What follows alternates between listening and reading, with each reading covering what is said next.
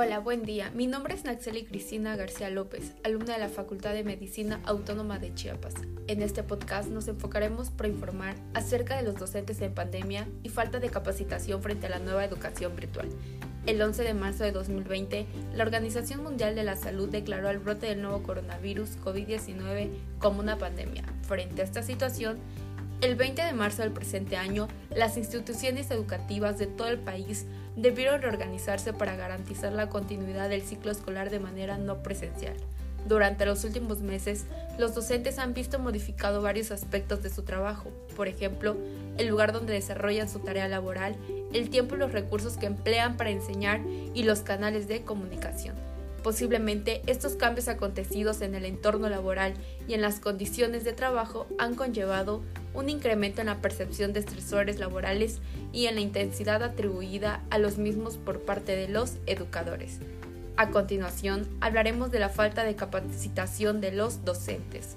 Un gran porcentaje de maestros recibieron poca o nula capacitación durante los primeros meses de la pandemia. Por ello, es común que muchos docentes simplemente hayan replicado en línea lo mismo que harían en una clase presencial, sin tomar en cuenta que la enseñanza en línea requiere un enfoque diferente. No se trata de llevar la misma clase presencial al entorno virtual, se requiere incluir actividades asincrónicas y sincrónicas, repensar los tiempos de clases, las actividades a realizar y la evaluación. El maestro tiene que ser flexible y reconocer que la estructura controlada de una escuela no se puede replicar en línea. Querer mantener la misma rutina presencial en los entornos online es ignorar una serie de preocupaciones de equidad en torno al acceso a la tecnología, además de que va en contra de las mejores prácticas basadas en la investigación para el aprendizaje en línea.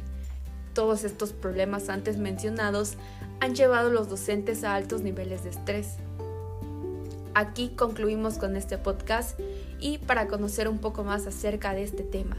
Gracias por llegar hasta aquí.